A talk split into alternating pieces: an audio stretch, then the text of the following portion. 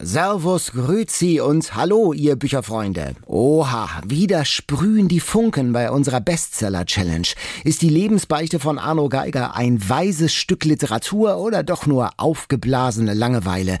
Jan und ich, sag ich mal, waren uns da gelinde gesagt nicht ganz einig. So wild wie dieses Mal war der Büchermix selten. Wir stöbern im Altpapier, wir schmausen wie im alten Rom und wir entdecken fremde Planeten. Zu Gast heute ist ein echter Superstar. Jojo Moyes und sie erzählt, wie hart der Lockdown für sie war und wie sie mal als Putzfrau gearbeitet hat. Also schnallt euch an, jetzt geht's los. Eat, Read, Sleep. Bücher für dich. Ein Podcast vom NDR.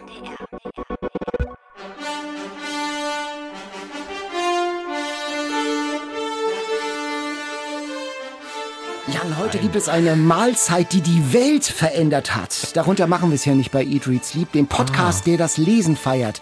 Ich bin Daniel Kaiser. Und ich bin Jan Ehlert und habe jetzt etwas Angst.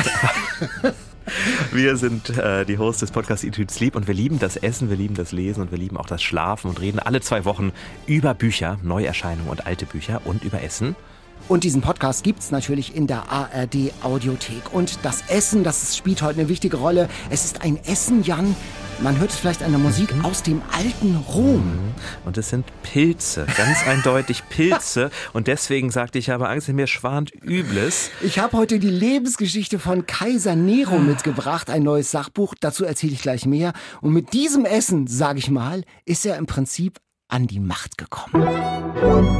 Die literarische Vorspeise. Und ich soll das jetzt wirklich probieren. ja, du siehst, es gibt nur eine Portion. Probier doch mal. Es ist eine Pilzpfanne. Mhm. Sind die selbst gesammelt, Daniel? Die, die sind nicht selbst gesammelt, nein, nein. Ich habe das aus äh, dem Supermarkt meines Vertrauens. Aber sammelst du Pilze gerne? Nein, ich, also da hätte ich viel zu viel Schiss. Also aus besagten Gründen. Ja, denn das, genau. nicht, nicht jeder Pilz ist ja bekömmlich. Ich probiere es jetzt trotzdem mal. Ja, genau. Neros Mutter hat nämlich den Vorgänger Kaiser Claudius, den Adoptivvater, aus dem Weg geräumt mit einer Pilzpfanne. Mhm. Und wie schmeckt's? Mhm. Du machst einem wirklich Lust auf dieses genau. Essen. Stell Daniel. dir vor, ein Gelage im Palast des Kaisers Claudius. Die langen dunklen Haare der Sklaven glänzten vor Fett. Ein Gast hatte sie soeben zum Säubern seiner Hände verwendet, nachdem er eine Auster geschlürft hatte, serviert mit einer Soße aus Eigelb, Essig, Wein und Öl. Die Austern bildeten als drittes Gericht am heutigen Abend den Höhepunkt der Vorspeise, die mit einem Linsen, Kastanieneintopf und Haselmäusen in Honigsoße begonnen hatte und in wenigen Augenblicken mit gekochten Pilzen mit Salzöl, Wein und gehacktem Koriander abgeschlossen würde. Ich habe mal gelernt, also die Auster wäre schlimmer gewesen. Dafür schon mal vielen genau. Dank. Aber ich habe mal gelernt, dass man giftige Pilze daran erkennt, dass sie scharf sind. Und du hast ja so viel Peperoni drin, dass jetzt mein ganzer Mund brennt. Aber du sagst, das ist aus herkömmlichen Supermärkten, das kann man also bedenkenlos genau. essen. Ich habe in der Originalpilzpfanne war nämlich tatsächlich eine Zutat, die ich ausgelassen habe. Die Haselmäuse habe ich weggelassen. Das hat die Mutter von Nero bestimmt auch und, gesagt. Und das, hm? und das Gift habe ich auch weggelassen. Aber ich habe gedacht, um das neronische Brennen zu spüren, haben wir so ein bisschen, hat Eat, Read, Sleep Küchencoach Marco ein bisschen Chili hin, hinzugefügt. Scharf? Es ist so scharf. Es ist, wenn man auf so eine Peperoni beißt, kennst du das? Na dann brennt ja, der ganze Mund und dann ja. kriegst du es auch nicht mehr weg. So ein Glas römischer Wein wäre auch schön gewesen. Ach, jetzt hier noch Forderungen stellen. Ich mache ja eine ja, oder kaiserliche... Zumindest ein Wasser oder zumindest als Kaiser würde ich sagen, hinfort hängt den Schuft. Jan, wir machen zweieinhalb Jahre diesen Podcast und dass du jetzt noch freiwillig auf eine Chili beißt, das hätte ich jetzt nicht gedacht irgendwie, nach so viel Erfahrung. Ja, du siehst, wie sehr ich dir vertraue. Nein, es, es schmeckt wirklich ganz gut. Es schmeckt nach frischen Pilzen. Und, und gehackter Koriander, wie bei Kaiser Claudius, nur ohne Gift. Also in der Originalmahlzeit steckte ein tödliches Geheimnis, dazu wie gesagt gleich mehr, jetzt aber erstmal zu einem glücklichen Geheimnis. Was für eine schöne Überleitung. Hammer, oder? Die Bestseller Challenge. Wir haben gelesen Das glückliche Geheimnis von Arno Geiger, dem Autor von Alles über Sally und der alte König in seinem Exil, wo er über die Demenzerkrankung seines Vaters geschrieben hat. Und in diesem Buch beichtet uns Arno Geiger, er hat viele Jahre ein Doppelleben geführt. Auf der einen Seite ist er der anerkannte Schriftsteller, der im Rampenlicht steht, Literaturpreise einheimst. Auf der anderen Seite ein Müllsammler, der in dreckiger Kleidung in Altpapiercontainer steigt und da nach Schätzen sucht.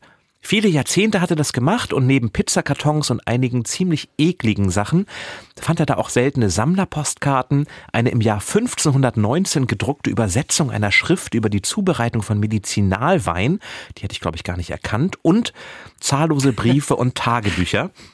Und gerade diese Tagebücher, so schreibt er, die hätten ihm geholfen, ein Schriftsteller zu werden. Denn neben dieser Beichte ist ein glückliches Geheimnis auch genau das, nämlich der Werdegang eines Schriftstellers.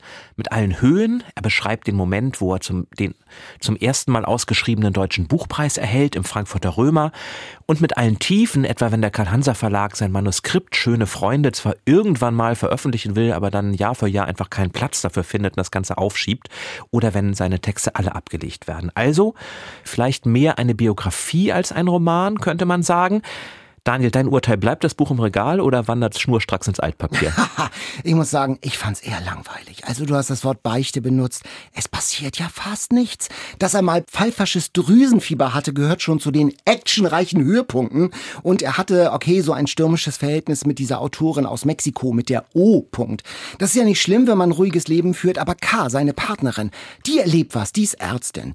Die hält sterbenden, von ihren Eltern verlassenen Kindern im Krankenhaus die Hand. Die reist nach Nepal Nepal, die arbeitet für Ärzte ohne Grenzen. Und ich dachte die ganze Zeit, warum lese ich nicht ihre Geschichte? Die hätte was zu erzählen. Also es ist eher ich fand es wirklich lang, langweilig als Lebensbeichte. Und diese Altpapiergeschichte, die ist auch ein bisschen dick aufgetragen. Dieses Geheimnis, von dem er erzählt, so wortreich, rechtfertigend, das glückliche Geheimnis, ja, das ist schon interessant, was er da alles findet, diese Preziosen, diese Tagebücher. Aber das ist schon so ein bisschen aufgepumpt, aufgeblasen. Geheimnis ist ein großes Wort. Ich finde es eher so eine Marotte, so ein Spleen. Und dann überhöht er das eben so ganz pathetisch und philosophisch. Ich bin ja Freund Freund von Pathos, aber wenn ich da lese, und das ist ja so ein Kernsatz, der wiederholt ihn sogar nochmal, die Altpapiertonne ist der Friedhof der geplatzten Träume, wie das klingt. Also Leute, das ist mir dann auch ein bisschen zu dicke. Also ich bin überrascht und froh, ich gestärkt bin, denn ich fand es ganz großartig. Es muss doch nicht immer was passieren in Büchern. Also man nein. braucht doch nicht. Nein, nein. Manchmal geht es doch auch um die Gedanken, die entwickelt werden und wie er diese Metapher der Altpapiertonne, wie er die durchzieht. Du Ach. sagst zu viel Pathos, aber wie er sie mal als Beispiel nimmt, wie sich das, wie sich die Gesellschaft verändert. Wie er sagt, früher waren eben mehr Bastelreste dabei und heute sind es hauptsächlich Pizzakartons und Elektrogeräte. Also wie er sie immer wieder aufgreift und immer wieder neue Sachen daran feststellt.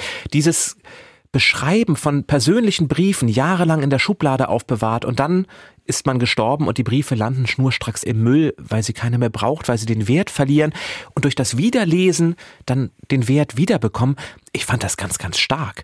Und auch zu beschreiben, wie es ihn als Schriftsteller geformt hat, wenn er sagt, ich lese da etwas völlig unvoreingenommen. Ich lese etwas und weiß nicht, wer der Autor ist, weiß nicht mal, in welchem Zeitraum das geschrieben wurde. Und dann steige ich ein. Und es bringt mir dieses Alltägliche, dieses Unvermittelte beim Lesen dass er dann sagt, das hat ihm mehr gebracht als auf der Suche nach der verlorenen Zeit. Da regt sich jetzt der Klassiker-Nerd in mir und sagt, das geht doch gar nicht. Und ich kann es aber trotzdem nachvollziehen, weil es für keinen, gerade die Tagebücher, für keinen bewussten Leser, keine bewusste Leserin geschrieben ist. Und das macht, glaube ich, wirklich einen Unterschied, wenn man so schreibt. Auch einer der Gedanken, die er aufgreift. Also ich habe da unglaublich viel rausgezogen aus diesem ich überhaupt, Buch. Überhaupt nicht. Wenn, wenn die alte Papiertonne ein Friedhof ist, was macht das aus ihm? Einen Fledderer. Wie legitim ist das, was er macht? Er containert ja in Wahrheit. Er containert ja, er nutzt ja Dinge, die andere weggeworfen haben. Eine Analogie interessanterweise, die er nicht sieht. Lebensmittel sozusagen, die eigentlich noch gut sind, werden gerettet. Er geht ja von toten Büchern aus. Und er sagt, und ich, wenn ich ein Tagebuch schreibe und ich werfe es in den Müll, dann hat das ja seine Berechtigung. Dann möchte ich auch nicht, dass das jemand liest. Und er äh, nimmt sich diese Dinge und er sagt ja, er geht mhm. an den Häusern vorbei und kennt plötzlich die Geschichten dieser und genau Menschen. Genau deswegen, und da widersprichst du dir selbst, genau deswegen ist es ein Geheimnis, was man beichten kann. Du hast vorhin gesagt, es spielt ja. ja eigentlich keine so große Rolle, das ist doch gar nichts. Nein, dieses Dilemma, was er beschreibt, dass er sich eigentlich bewusst ist, er tut etwas Verbotenes, auch wenn der Polizist selber ja daneben steht und sagt, auch wenn Sie gute Kochbücher finden, legen Sie die mal oben auf, die nehme ich dann mit.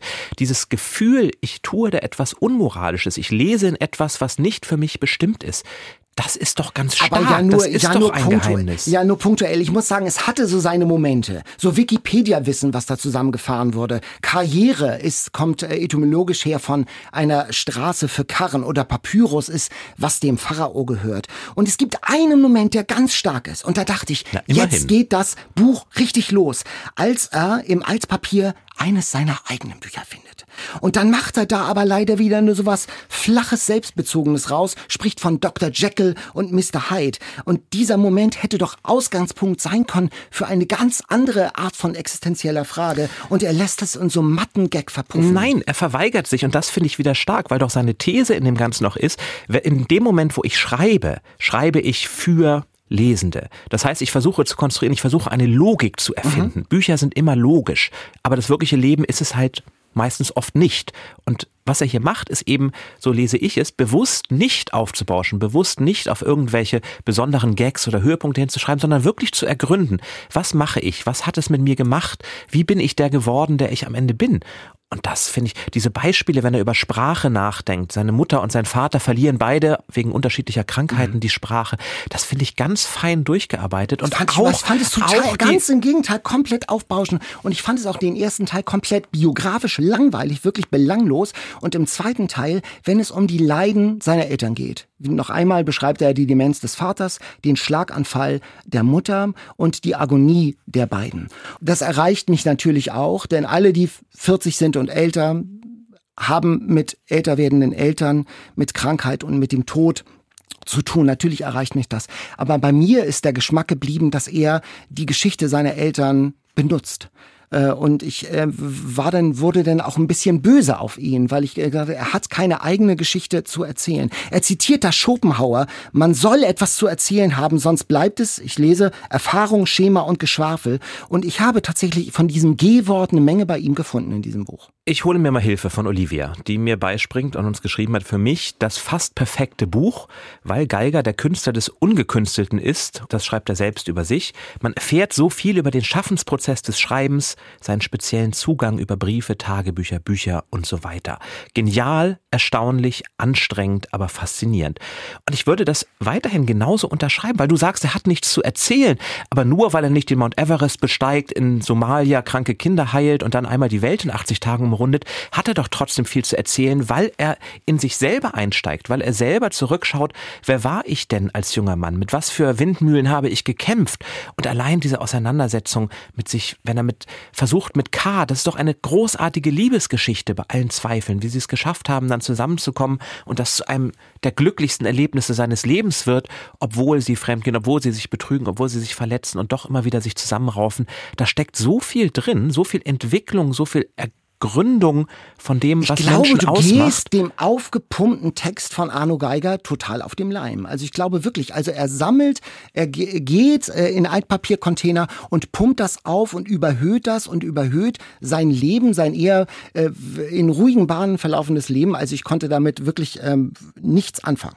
Das ist ja völlig okay, dass Ja. du es nicht kannst, aber trotzdem kann man doch anerkennen, Ja. was er hier macht. Es kann ja objektiv ein gutes Buch sein. Ich sage ja nur, ich habe, mich hat es überhaupt nicht erreicht. Äh, Es, es hatte so ein bisschen das Gefühl, äh, er hat mal dem Verleger erzählt, du, ich äh, habe übrigens jahrzehntelang containert, ich habe äh, alt, im Altpapier nach Büchern und nach Material gesucht. Und dann hat der Verleger gesagt, schreib das doch mal auf und statt einer Kolumne sind 240 Seiten draus gewesen. So liest sich das für mich. Das glaube ich nicht, weil der Verleger ja hier ziemlich schlecht wegkommt. Das Ja. fand ich auch sehr spannend, wie er dann sich mit seinem Verlag auseinandersetzt, man auch da Einblicke bekommt, was das eigentlich bedeutet, wie man, was man sich eigentlich alles aussetzen muss, wenn man als Autor da was hinschickt. Also gut, ich verstehe, dass du es nicht mochtest, aber kannst du ansatzweise nachvollziehen, was Olivia und ich und viele andere daran ich finden? kann das, ich kann es verstehen. Ich, es gibt aber tatsächlich, äh, ich schmeiß ja Bücher nicht weg ins Altpapier, aber ich würde es auch jetzt nicht in meinem Regal irgendwie liegen lassen. Ich weiß, ich wüsste es aber auch nicht, wem ich schenken sollte. Ich würde wem es- würdest du, wem würdest du es denn? Ich würde es allen schenken, die gerne Schriftstellerin oder Schriftsteller Ah, werden wollen, okay, das kann weil ich da verstehen, doch ja, vieles mhm, drin okay. steckt, viele Gedanken. Ich würde es Menschen schenken, die gerne über das Leben sinnieren, also eher die mehr Hang zu Philosophie haben. Und ich würde es, glaube ich, als kleiner Spoiler vorweg, Lesern von Jojo Moyes schenken. Denn ist dir der Satz aufgefallen, einmal befreite ich zwei Katzen aus einem Papiercontainer? Ja. Da ist das wahre Leben, sage ich dir. Da, Ähm, ja, Arno Geiger, das glückliche Geheimnis. Hansa, bei Hansa ist es erschienen. 240, Hansa freut sich wahrscheinlich über den Verkauf als Bestseller. Da nehmen die da irgendwie mal eine kleine Kritik im Buch dann wahrscheinlich auch zur Kenntnis, einfach fröhlich. 240 Seiten, 25 Euro kostet der Bestseller. Ich bin entsetzt, aber gut. Wieso? Also ich fand es wirklich fand ganz so toll. ganz wirklich. flach, wirklich. Also ich mochte es überhaupt. Es ist so eine so eine so eine Gespreiztheit, so eine Manieriertheit und er äh, nimmt so ein Altpapier und sinniert dann. Also dieses ist der Friedhof der geplatzten Träume, Jan wirklich. Ist das ist doch so, schön. ja, das ist total pathetisch und kitschig geradezu. An welchem Buch hattest du denn noch Freude, Jan? An sehr viel, an sehr vielen. Ich lese gerade ein Buch aus Bosnien, das mich ziemlich begeistert. Das habe ich aber noch nicht durch, deswegen kann ich es jetzt noch nicht vorstellen. Deswegen habe ich mein Lesehighlight der vergangenen Woche mitgebracht. Die Verwandelten von Ulrike Dresner. Eine deutsche Autorin, die hatten wir, Daniel, ja auch mal hier zu Ja. Gast. Da haben wir mit ihr über Lyrik gesprochen und Pfannkuchen gegessen. Und jetzt hat sie einen neuen Roman rausgebracht, einen Generationenroman. Die Verwandelten heißt er.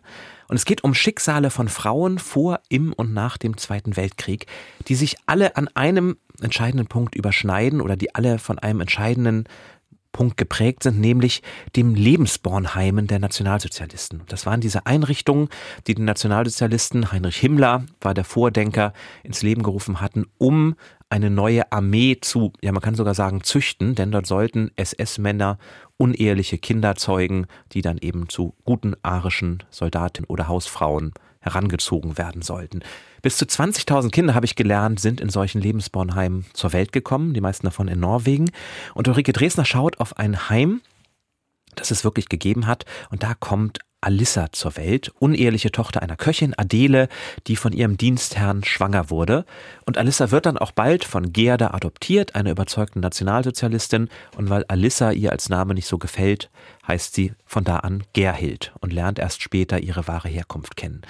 Und diese Geschichten, sowie auch die Geschichten anderer Frauen von Kinga, das ist dann die Tochter von Alissa, werden alle erzählt. Was hat das mit ihnen gemacht? Nicht zu wissen, wo man herkommt. Diese Unklarheit des Ursprungs, diese Suche nach der Mutter. Alissa, die immer wieder aufbricht, von zu Hause wegrennt als Kind, weil sie ihre wirkliche Mutter suchen möchte. Gerda, die ein eigenes Kind verloren hat und ganz verzweifelt ist, weil es eben nicht so einfach ist, einfach ein fremdes Kind zu adoptieren und so zu tun, als wäre es das eigene. Kinga, die dann auch ein Kind adoptiert. Also es zieht sich so etwas durch, durch alle diese Familien. Und Dresner steigt in die Köpfe ein, erzählt in einer für alle ganz eigenen Sprache diese Geschichten.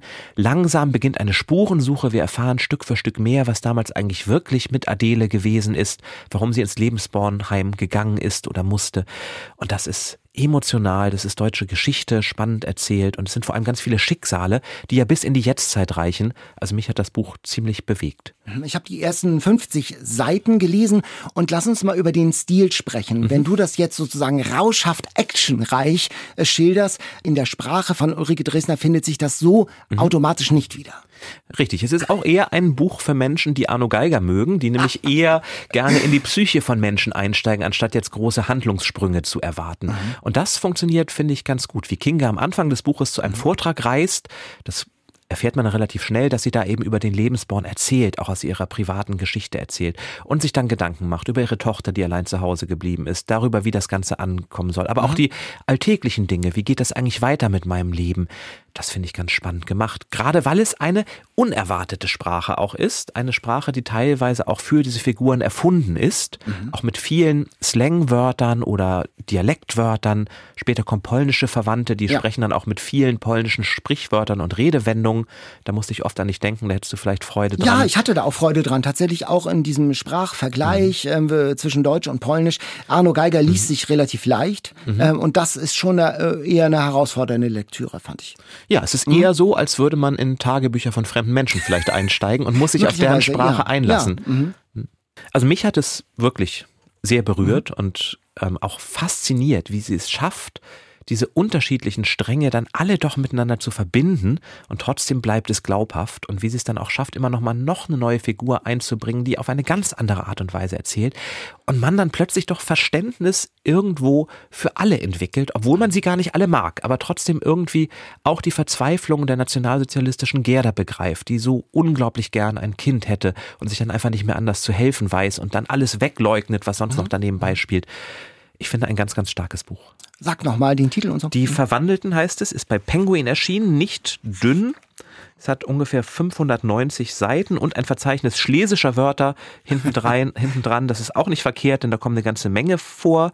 Zum Beispiel Stantepede, das kennt man ja noch. Mhm. Sofort auf der Stelle. Klar, das hätte man gekannt. Aber was ein Springkinkerle ist, ein Steckkind, Strabulstrich, da schwingt so ein bisschen Günter Grass mit. Man lernt mhm. also ganz viele neue Wörter oder Wörter, die ja gar nicht neu sind, aber aus einer anderen Sprache gekommen sind, kennen ein großes, trotz des ernsten Themas, auch ein großes Lesevergnügen. Mhm, der, der, Sound ist eben etwas ganz Besonderes in diesem Buch und man spürt, sie ist Lyrikerin, so, ne? Also sie hat einen, einen Sinn für, für, für den Klang auch von Sprache. Wirst du es lesen? Ich habe angefangen zu lesen und ich äh, habe es noch auf meinem Stapel zu liegen. Genau. Aber diese Stapel haben es ja so an sich, dass da so einiges liegt. Was lag denn genau. bei dir, was du gerne gelesen hast, wozu du gegriffen hast? Ich habe ein Sachbuch wieder mitgebracht über eine der schillerndsten Figuren der Weltgeschichte. Es geht um Kaiser Nero. Take now this road, oh, receive her now we play. Consume her as would a furnace, burn on, oh ancient road, burn on, burn on! Nero, wie er die Stadt anzündet? Genau, Peter Ustinov ist das als Nero in diesem Film, in dem berühmten Film Quo Vadis. Da steht er mit der Leier und singt äh, über dem brennenden Rom als ein Gesamtkunstwerk. An was denkst du, wenn du an Nero denkst? Jetzt dachte ich gerade an Quo Vadis und dass ja. das eines deiner Lieblingsbücher ist, von das Henrik Sienkiewicz, ja, polnischer genau. Nobelpreisträger. Genau, genau unbedingt Nobelpreisträger. Aber sonst sehe sonst seh ich tatsächlich auch den Leier spielenden Nero, der vor dem brennenden Rom steht. Das ist so, das hat sich tatsächlich so in die Geschichte über diesen Roman eingebrannt. So ist er in die Geschichte eingegangen. Grausamer, narzisstischer, psychopathischer Kaiser, schlechter Künstler, so kennt man ihn heute, der die Mutter, den Halbbruder, die Ehefrau ermordet hat, der Rom anzündet, um ein Kunstwerk zu erschaffen. Und äh, was ist eigentlich wahr an dieser Geschichte? Da gibt es jetzt ein neues Sachbuch. Alexander Betz, Historiker, hat es geschrieben. Ich halte es in der Hand. Auch nicht dünn, also fast so dick wie die Dresner ungefähr. Ne? Also es sind ungefähr, wie viele Seiten sind denn das? Auch 570 Seiten. Und, äh, und er untersucht, inwiefern Neros Handeln, sagen wir, durchaus üblich auch damals war. Seine Mutter Agrippina hat ja schon mit Mord und Totschlag den Weg für ihn frei gemacht zum Kaiserthron. Und fast alles, und das war ganz spannend zu lesen, was wir von Nero wissen, wissen wir von Menschen, die ihn gehasst haben aus der nächsten und übernächsten Generation, von Tacitus zum Beispiel. Und die Berichte, die ihn überbieten sich dann an Grausamkeit und äh, an Exotik, äh, an der Verschlagenheit, was in diesem Krankenkopf, in Neros Kopf alles vorgegangen ist, was man ihm da alles zugetraut hat. Und der äh, klamüsert so die Quellen auseinander, der Alexander Betz, und versucht so, sozusagen den historischen Nero zu, äh, herauszufiltern. Mhm. Ja, er wollte Künstler sein, aber das hat die Gesellschaft damals nicht akzeptiert. Und diese große große Skepsis gegenüber einem Kaiser, der mit einer Leier auf, auf einer öffentlichen Bühne steht, die war halt sehr groß. Und er korrigiert das Bild, das man bislang von Nero gehabt zu haben meinte, ja, Rom hat gebrannt, aber dass Nero es selbst war, Unwahrscheinlich. Ja, Nero hat wohl Christen verfolgt, wegen des Feuers eher unwahrscheinlich. Und so entsteht ein ganz packendes, äh, interessantes, umfassendes Bild mit ganz vielen Namen von heute längst vergessenen Senatoren tauchen da auf, um die Geschichte ganz genau zu erzählen. Aber der Autor der Betz, der lässt uns nicht allein, der erläutert alles ganz genau. Und ganz spannend ist, jedes Kapitel beginnt mit einem ganz sinnlichen Abschnitt, also einer kurzen romanhaften Szene, das Gelage, bei dem Claudius ermordet wurde, mhm. oder ein Montagmorgen im Folterkeller von, von Kaiser Nero. Am Ende bleibt Nero unsympathisch, aber ich habe das mit großem Gewinn gelesen, äh, weil ich auch nochmal verstanden habe, wie genau dieser Niedergang von Nero ähm, vonstatten ging. Und das ist ein Psychogramm auch des Römischen Reiches Ähnliches zu dieser Zeit. Ich fand das ein schönes, mhm. eine schöne, starke Lektüre. Mhm. Ich habe mich ja gefragt, du hast es ja gesagt, was wir über Nero wissen, wissen wir von Menschen, die über ja. ihn schrieben, die ihn alle gehasst haben. Mhm. Wie ehrlich ist denn dann das Bild? Also wenn man sich vorstellt, dass nur deine Feinde später über dein Leben urteilen ja, genau. würden, da fällt natürlich vieles unter den Tisch, oder?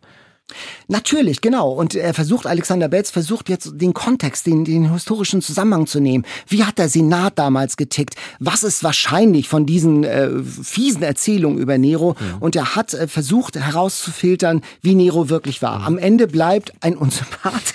Das muss man sagen. Also mit dem möchte man kein Bier trinken ja. und auch nicht in seinem Folterkeller äh, enden. Also bestimmte Morde gehen auf sein Konto und das kann man historisch wohl auch nicht bezweifeln und bestreiten. Der Mord an seiner Mutter, den wird wird ja auch ein incestuöses ja. Verhältnis nachgesagt. Äh, der Mord an seiner Frau, Octavia, und auch an seinem Halbbruder und äh, diese Grausamkeit, das stimmt alles, aber er versucht das alles so ein bisschen historisch einzuordnen und ich finde, dass das ganz gut gelungen ist. Mhm. Ich habe tatsächlich mal eine dieser Nero-Biografien gelesen von mhm. diesen Feinden, von Sueton. Da hat ja. er über alle römischen Kaiser, damit nicht über alle, aber viele, viele Böse geschrieben. Also Caligula, Claudius, dann der, oh Gott, wie hieß denn der nochmal, nachdem die drakonischen Strafen benannt sind. Und da, das war total spannend. Mhm. Da wurde Neros Leben in aller Kürze abgehandelt. Aber da dachte ich schon, Mensch, über diesen Kaiser möchte ich eigentlich gerne mehr lesen. Gerne lesen, ja. Und das waren, glaube ich, 20 Seiten. Das sind jetzt 500 Seiten. Das sind 570 Seiten, genau. Ja. Mit vielen Anmerkungen, mit einigen Bildern, die man immer so hat in so historischen Biografien. Alexander Betz, Nero, Wahnsinn und Wirklichkeit bei Robert erschienen für 34 Euro.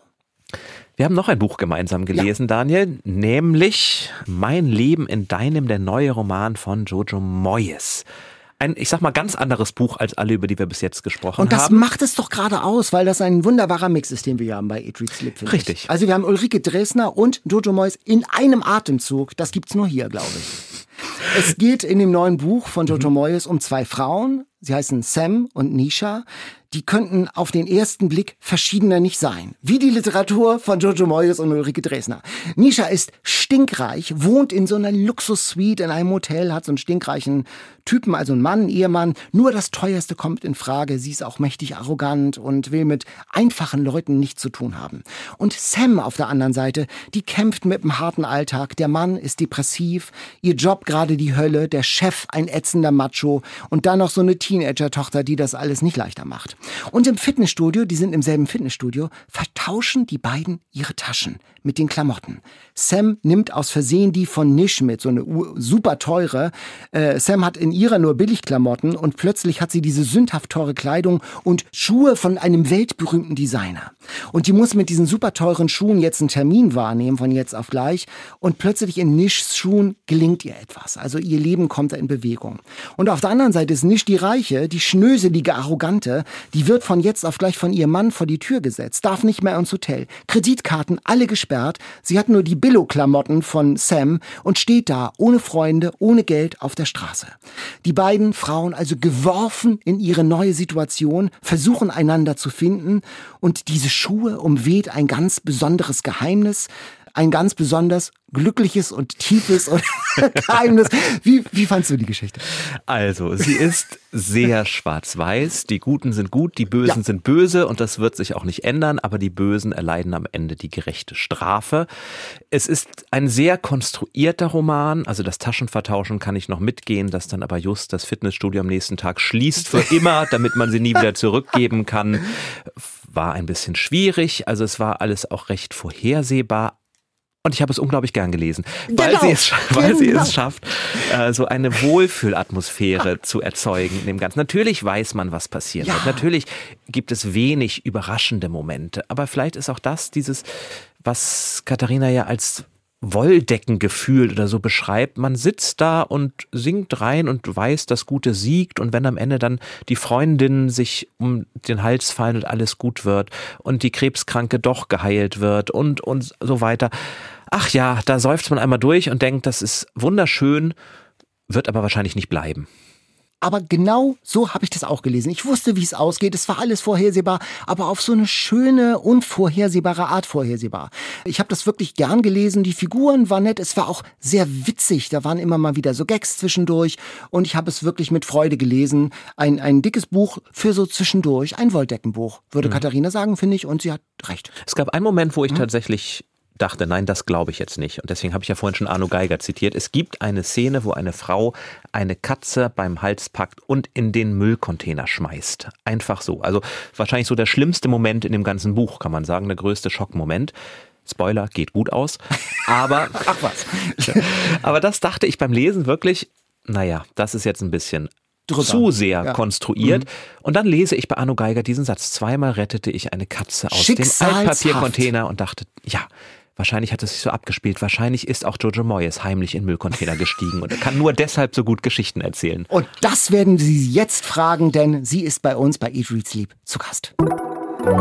Heute zu Gast bei Eat, Read, Sleep. Jojo Moyes. Sie ist ja seit 2012 mit ihrem Roman ein ganzes halbes Jahr wirklich weltberühmt geworden. Das Buch war das erfolgreichste Buch damals, was in Deutschland verkauft wurde.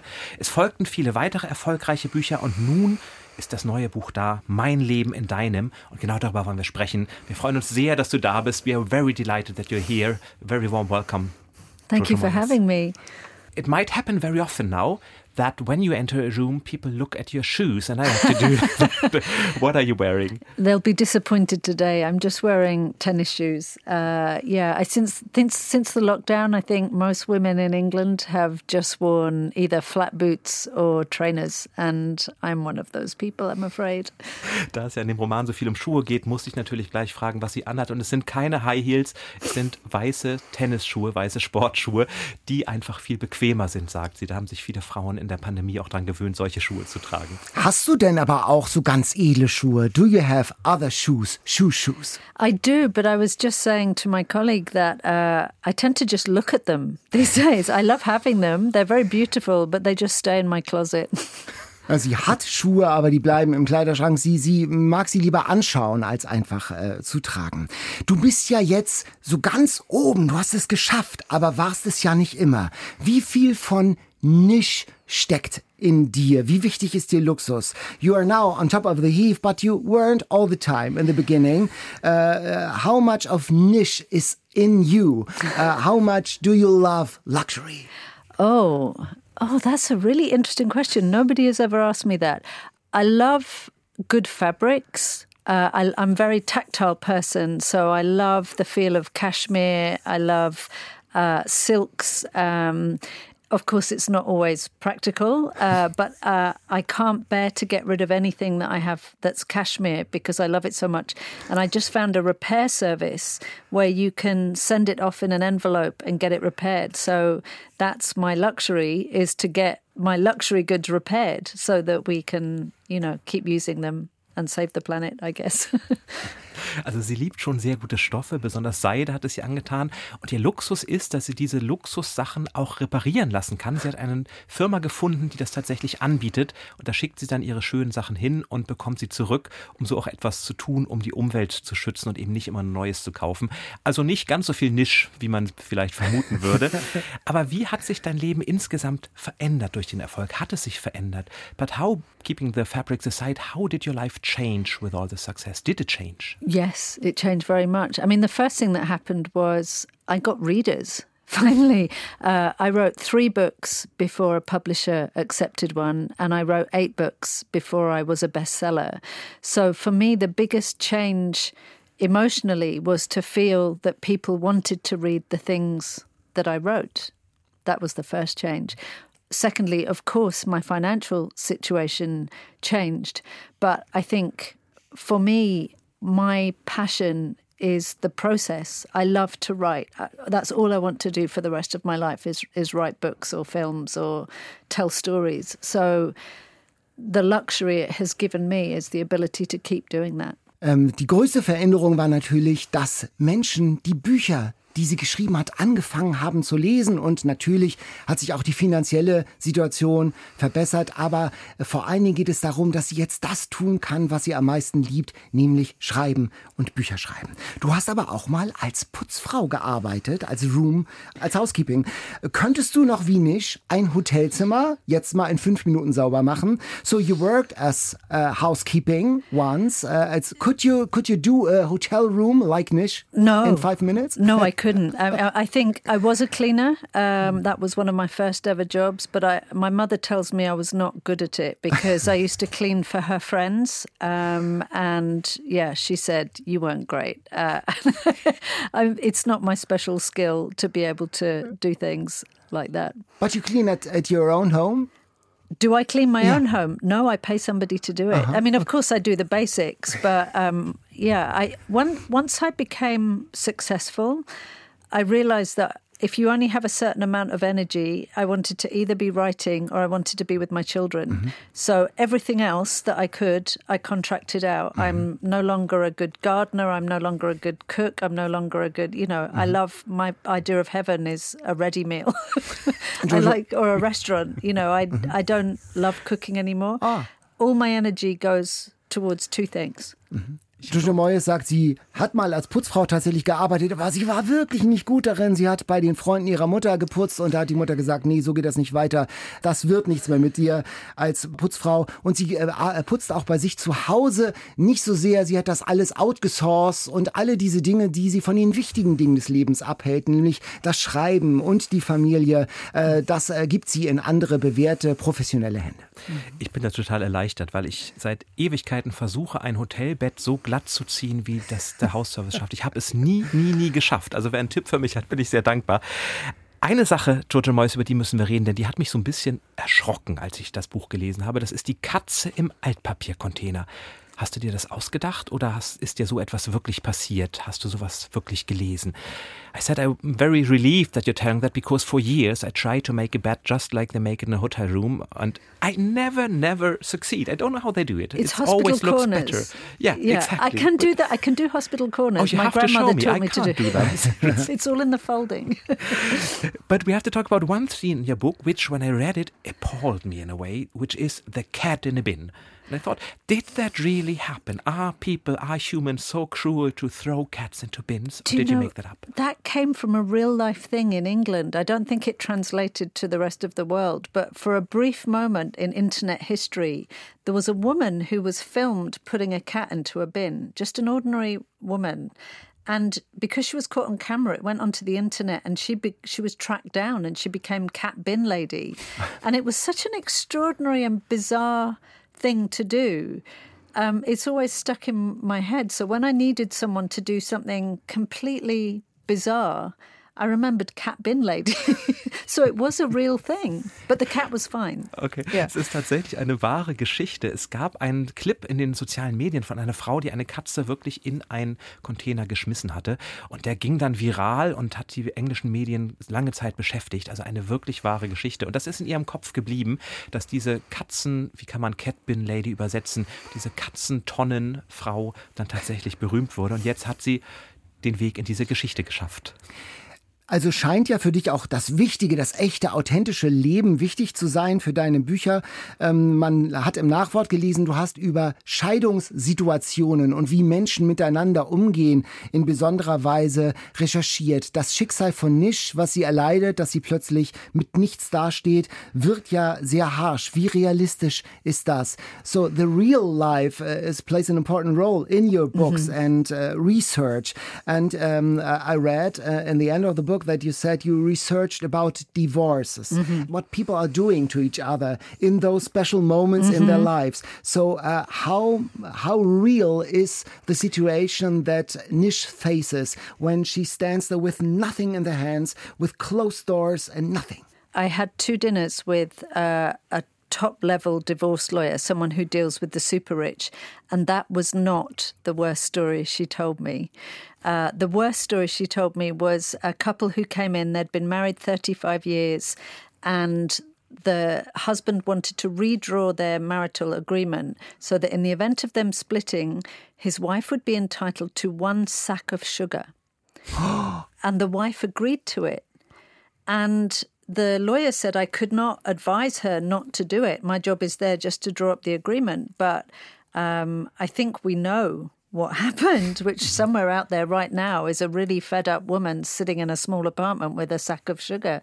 And I could never get past the symbolism. What did the sack of sugar mean? But um, what she told me was that it, it is usually men, I'm afraid, who operate at that level of wealth and business. They can't be seen to lose. So even if uh, a judge awards the alimony uh, at a decent rate, some men will literally go around the globe divesting themselves of assets and mm. uh, challenging through the courts until they have nothing left because it's all about winning or losing for them. Mm. Das, was Nisch im Buch passiert, ist, ist nicht das Schlimmste, was in dem wahren Leben passiert. Sie hat äh, sich zum Abendessen mit einer Scheidungsanwältin getroffen und die hat ihr noch ganz andere Geschichten erzählt. Äh, ein Ehevertrag wurde dahingehend geendet, dass eine Frau am Ende nur mit einem Sack voll Zucker äh, übrig gelassen wurde. Und äh, es sind oft Männer, sagt Jojo Moyes, die ähm, so, so fies handeln und ihre Frauen so schlecht behandeln und dann so strategisch handeln, dass sie ihr ganzes Vermögen über alle Welt investieren und zerstreuen, sodass man dieses Geldes nicht mehr habhaft werden kann. Hm. Sprechen wir über Männer oder sprechen wir eben über Geschlechter, denn dieses Buch ist ein Buch über Frauensolidarität. Das ist ja auch wichtig, es sind Freundinnen. Was macht das aus, diese Solidarität, die sich ja über alle Klassengrenzen, über alle ähm, Alters- und Klassengrenzen durchzieht? So, let's talk about men, or rather, let's talk about women being treated by men, because it's a book, a novel about female solidarity, mm -hmm. which goes beyond all the borders of class, of um, age, of mm-hmm. everything. Mm -hmm it's about a certain kind of friendship. Friends you call M4 friends. Yes. I learned in your own circle. What is this about? Why was it so important for you to write this story of solidarity? I think because it's a reflection of my own life. The old, older I get, the more I realize the importance my friends have in my life. I think when you're in your 20s, there is an edge of competitiveness and anxiety in your friendships. You're judging your own progress by your friends and should I have got married by now? Should I have an apartment? Should I be getting a better job? And then by the time you get to your 40s and 50s, if you're lucky enough to get to your 40s and 50s, everybody is a survivor of something. Mm-hmm. And I find that now when I meet people, we meet each other without a facade, without status, without anything. We're just like, how are you? and and there just seems to be such compassion and understanding because no one's competing, no one's trying to present themselves as anything they're not. there's an understanding at this age that we're all just holding each other up. Das Bild von Freundschaft hat sich in ihrem Leben geändert. In den 20ern, da war man mit Freundinnen noch so ein bisschen kompetitiv unterwegs. Was machen die anderen? Man hat auf die anderen geschaut, hat überlegt, soll ich ein Kind bekommen oder nicht? Soll ich eine Familie gründen? Und man wird dann auf eine Art auch entspannter in den 40ern. Man geht entspannter miteinander um, weil alle mit 40 plus irgendwie Überlebende von etwas sind, weil Menschen gestorben sind, weil man schon etwas äh, an etwas gescheitert ist und Rückschläge erlebt hat. Insofern hat man in den 40ern schon ein ganz intensives, anderes, entspannteres und tieferes Verständnis für Freundschaft. Aber das trifft ja nicht auf alle zu. Nisch hat ja auch Freundinnen, denkt sie, die dann alle nicht erreichbar sind. Und das sind vielleicht, vielleicht magst du erklären, was sind M4-Freundinnen? Was sind die wahren Freundinnen? But it doesn't uh, work out with all of the friends. Like Nish thought she had many friends, mm -hmm. and then when she needs them, there's no one there who comes running. So what are these special kind of friends? What are these M4 friends? Maybe you can explain that term as well. So, an M4 friend, we have a sort of idea in England that M4 is a motorway that leads to good things, beautiful countryside, lovely hotels. Uh, often, if your if your friend is leaving London on the M4 at the weekend, you know they're going to a nice spa hotel or something nice. And an M4 friend is the friend when you're driving up the motorway and you're excited about your weekend, and your friend calls you and says, I'm really in trouble or I'm sad or can you come back? And without even thinking, you turn your car at the next junction and you go back down towards them. And I think if you're lucky, you might have a couple of those friends in your life, uh, but they are the friends you know are always going to have your back, whatever. Like in the Carol King song, You've Got a Friend. Yes. Just call me. Yeah. yeah. Mm-hmm. Also die M4, das ist eine äh, Autobahn, die aus London rausführt und sie führt nur an schöne Orte, an die See, an ins Grüne und deswegen ist es ein Sprichwort zwischen ihr und ihren Freundinnen, wenn man auf der M4 ist, also auf dem Weg ins Schöne und die Freundin ruft an und sagt, ich brauche dich, wenn man dann sofort umkehrt und zurückfährt, egal was ist, dann ist man eine wirkliche Freundin. Und davon, wenn man Glück hat, hat man einige wenige im Leben, aber nicht besonders viele. How many do you have? Wie viel hast du? Oh, definitely one. Um, my best friend I've had since I was 16 years old, and that's 37 years, I think. Oh. Um, but I have a couple of other, maybe A4 friends, if not M4 friends. but yes, I think I, am quite lucky. I've always had good friends. Did you call her? Yes, I mean in So in- in lockdown, yeah. I called her every day. We had a running joke that uh, we were both finding it very tough, and one of us would call crying to the other pretty much every day. um, but the beauty of a real friendship is you can laugh together, you can cry together. You know, we had running jokes even when we're crying. Like, uh, I don't know. I think the British we're quite unsentimental. So ev at our moments of greatest sadness or happiness, we have to undercut it with a joke. So um, yeah, it's it's your best friend who you can joke to even at the worst moments. I think. Also sie hat mindestens eine so gute Freundin zum Glück, sagt sie. Und wenn es ihr schlecht ging, gerade auch während der Pandemie, als es beiden nicht gut ging, da haben sie täglich telefoniert, haben geweint, haben aber auch immer wieder gelacht. Denn in England, da hat man die Tradition, wenn es eigentlich gar nicht mehr geht, dann macht man einen Witz, um die Stimmung ein bisschen aufzuhellen. Wir haben auch in unserer Community, bei unser, unseren Hörerinnen und Hörern gefragt, was die von dir wissen wollen. Und äh, da gab es eine Frage von Kerstin, die hat sich daran erinnert, dass Ken Follett bei uns mal zu Gast war. Der hat gesagt, dass er dein Buch wie ein Leuchten in tiefer Nacht gelesen hat und es super fand. Wie eng seid ihr miteinander und sprecht ihr auch unter Kollegen miteinander? So we ask our community, what, what do they want to know from Okay. you? And Kerstin wrote, uh, she rem- reminded us that Ken Follett was our guest here in our podcast, and he said he loved your book, Wie ein Leuchten in tiefer Nacht. What's the English title? Like a... Uh, the Giver of Stars. Go- yeah. Ah, cool. And he loved it. And uh, what? Uh, uh, how close are you, Ken Follett, and you? And do you talk about books, about plants? Uh, yeah, I mean, we did a tour together. Um, when Brexit happened, me, Ken Follett, Kate Moss, and Lee Child, we were very upset about the idea that our countries would be separated culturally. So we agreed to self finance this tour and just visit various places to say, our politics might have divided us, but we feel very strongly that we are still connected to you. And Ken was the instigator of that tour. It was his idea. And he is also a great supporter of, of women's fiction, not just men. You know, there is a saying that a lot of men don't read women's fiction. I should say so called women's fiction. But Ken is not one of those. He just recognizes a story when he sees it. And I'm a huge admirer of his. Ja, sie ist mit Ken Follett tatsächlich auf Tour gegangen, noch mit anderen äh, Schriftstellerinnen und Schriftstellern in, in, äh, nach dem Brexit, um zu zeigen, doch, wir gehören doch noch weiter zusammen. Und sie schätzt Ken Follett vor allem auch, weil er einer zu, von denen ist, die auch als Mann sagen, ja, ich lese auch Literatur von Frauen. Denn da gibt es tatsächlich einige, manche, sogar viel zu viele, die sagen, ich lese keine Bücher von Frauen. Susanne hat uns gefragt, welche Bücher liest du gern? Woher nimmst du deine Inspiration? And Susanne asked, which kind of books do you like to read yourself and where does your inspiration come from? most of my inspiration comes from either real life or news stories, things that I see around me. But I read everything. I mean, I read everything from comic books to, you know, Lee Child's Jack Reacher books. I love. They're like a comfort read for me.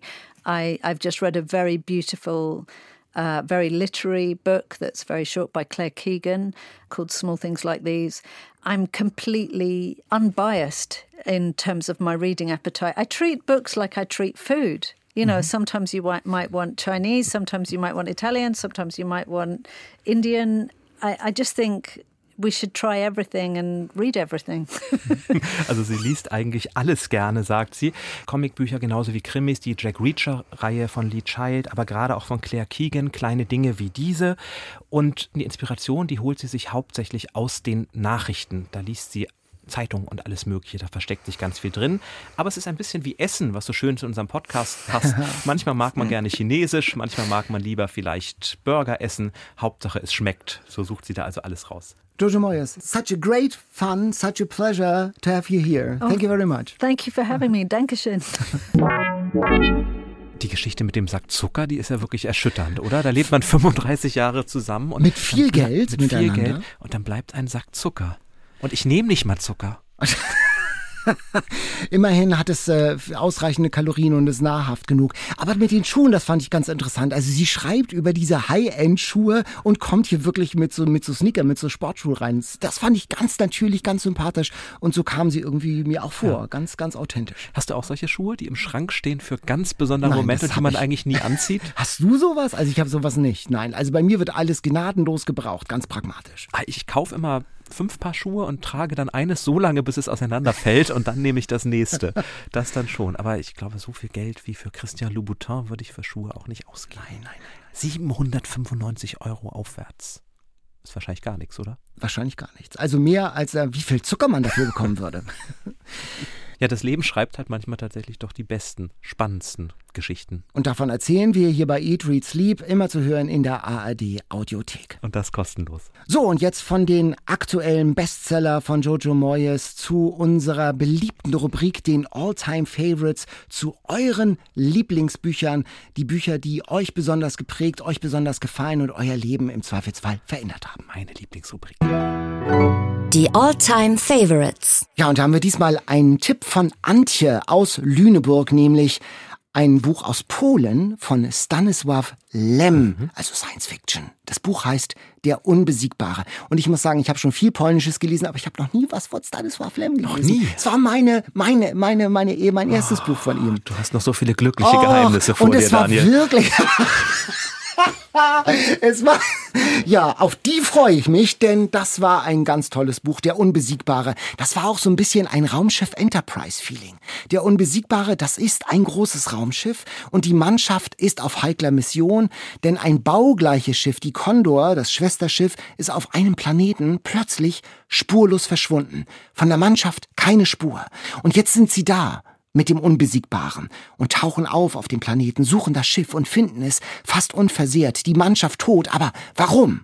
Und wir begleiten Rowan, diesen Offizier auf dem Schiff und wir sind dabei, wenn er auf dem geheimnisvollen Planeten unterwegs ist und das Geheimnis lüftet. Was ist da passiert? Sind da Aliens? Was ist geschehen? Und das ist so ein spannendes Buch, ohne zu viel zu verraten. Es geht um Evolution, es geht um Technik. Es ist ein Roman, ich musste zweimal hinschauen, aus dem Jahr 1964. Unglaublich.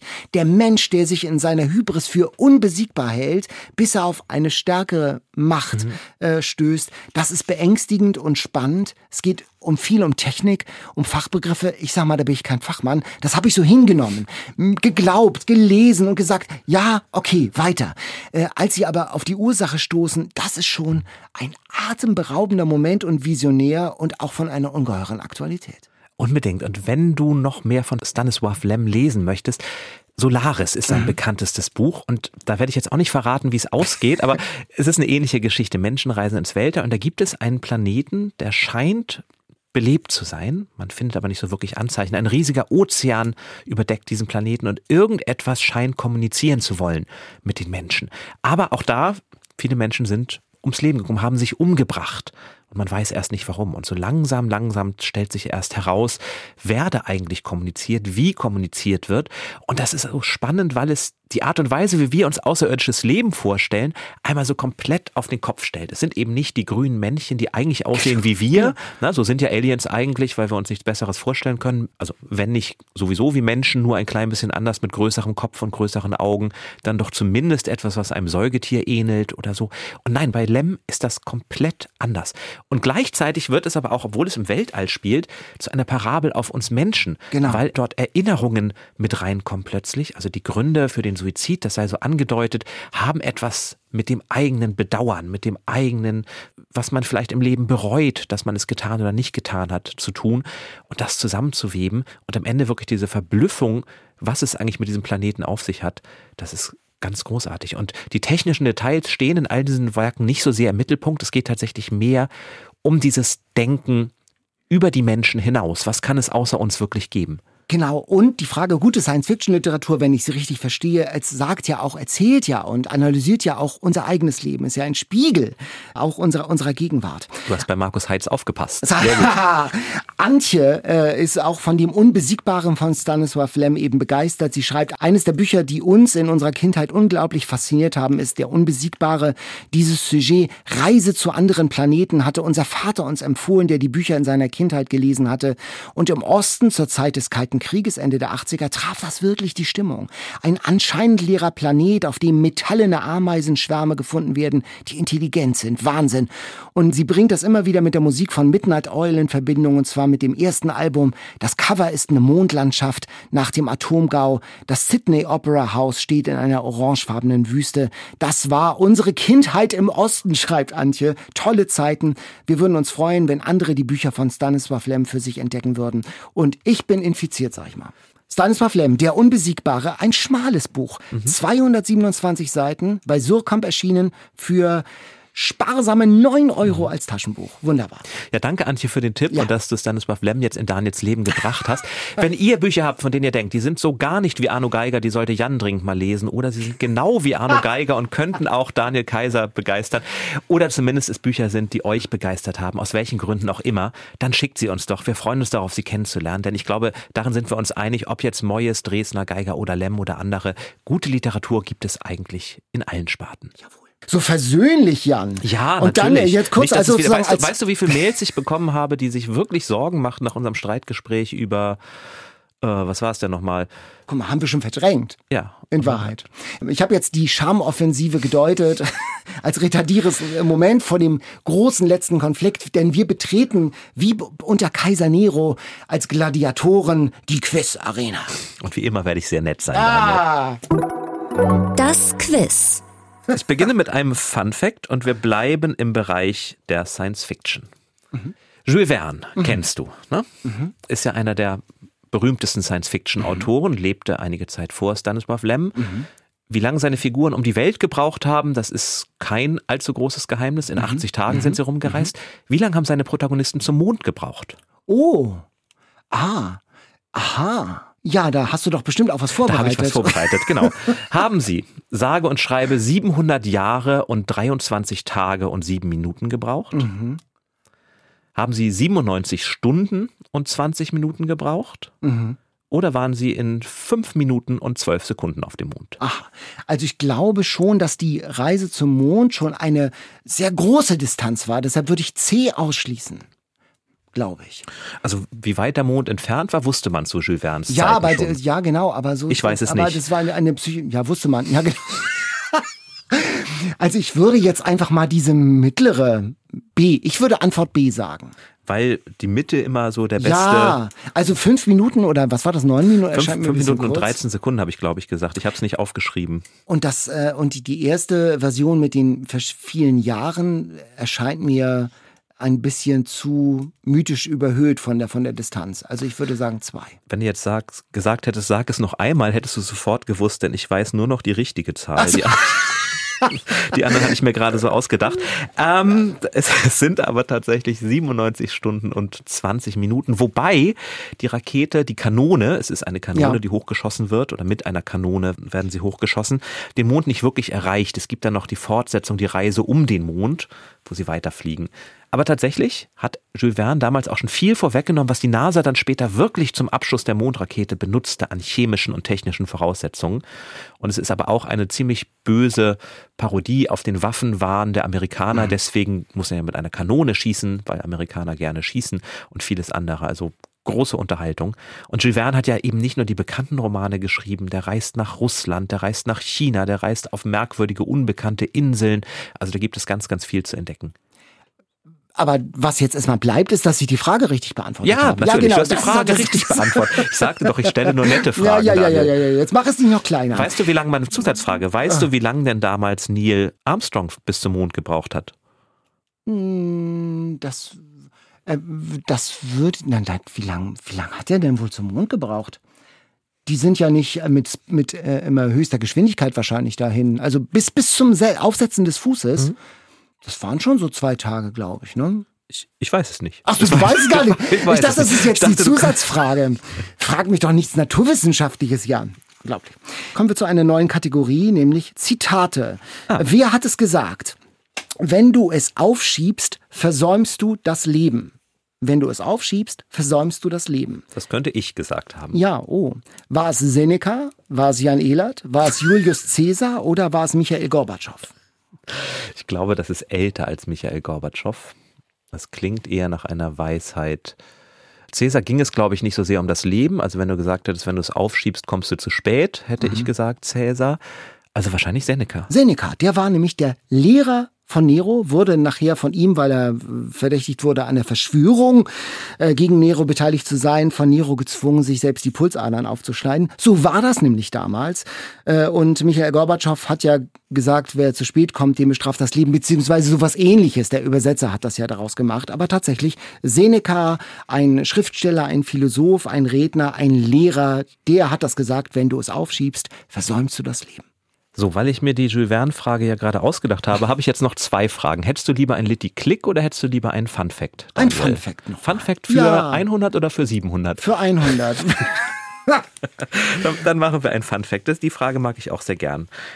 Du kennst doch bestimmt die Redensart der Elefant im Raum. Also die ja. Sache, über die man mhm. nicht spricht, mhm. ne? ja. obwohl man weiß, dass sie da ist. Auf welchen berühmten Roman geht diese Redensart zurück? Oh, das ist ja eine tolle Frage.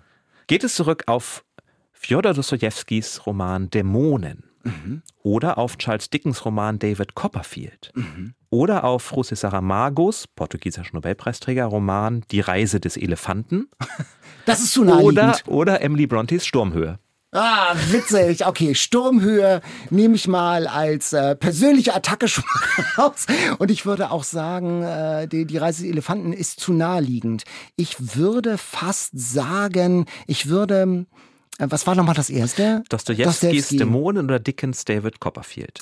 Ich würde sagen, There's an Elephant in the Room. Das kommt ja aus dem Angelsächsischen. Ich würde einfach sagen, es ist Dickens.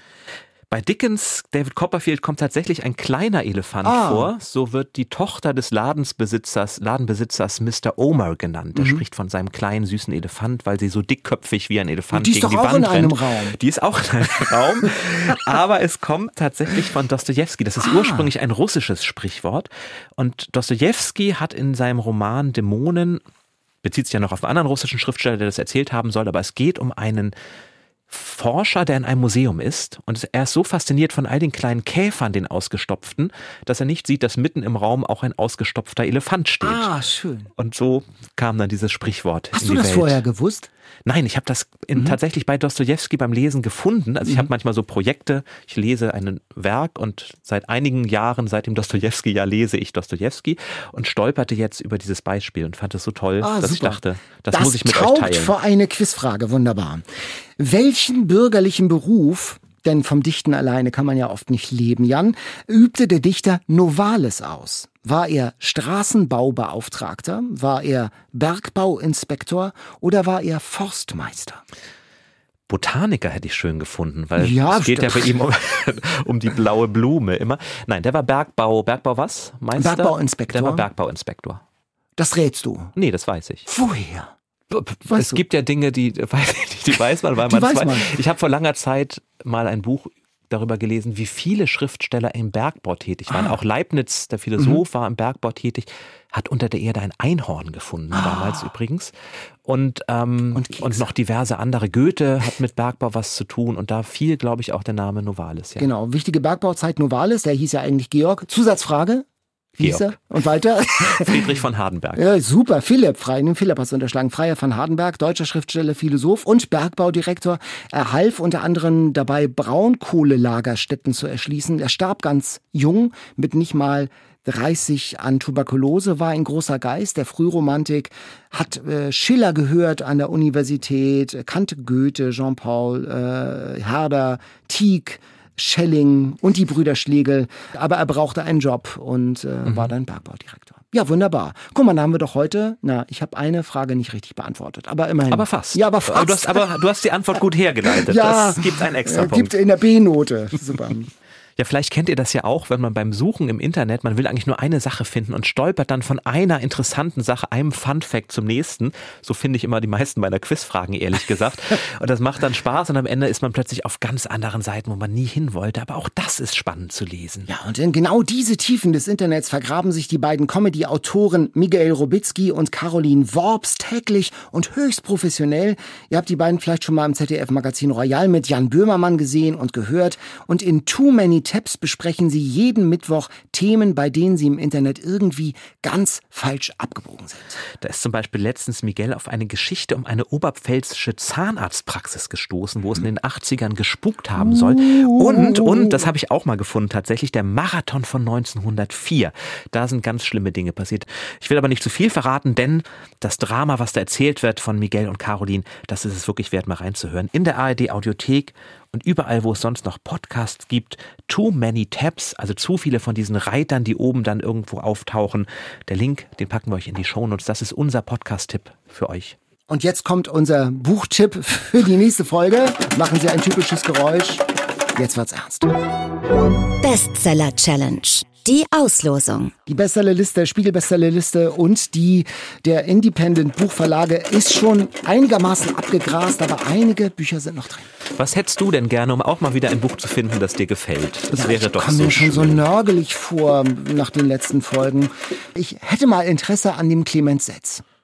Oh, da hätte, ich da hätte ich natürlich auch Interesse dran. Der ist dick. Der ist dick. Also, also an der. Den lese ich gerade. Das, so, also das wäre natürlich, ah. das wäre natürlich großartig. Wie, ist das was für mich? Was meinst du? Oh, das dauert schon zu lange. Es passiert viel. Doch, es passiert viel.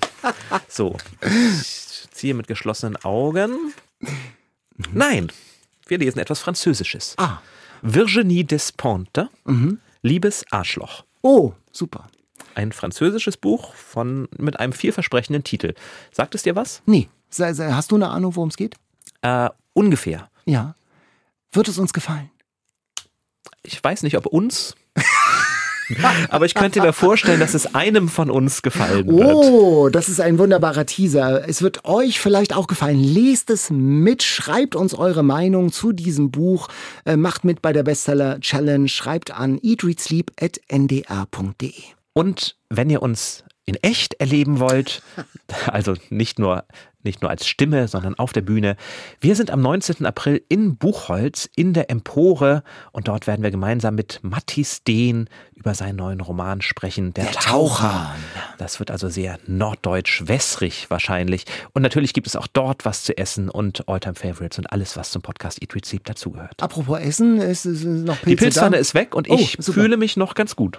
Ja, noch, genau, es ist ein schleichendes Gift. Ja. Macht's gut, bis zum nächsten Mal. Ciao, Tschüss. bis dann. Eat, Read, Sleep. Bücher für dich. Ein Podcast vom NDR.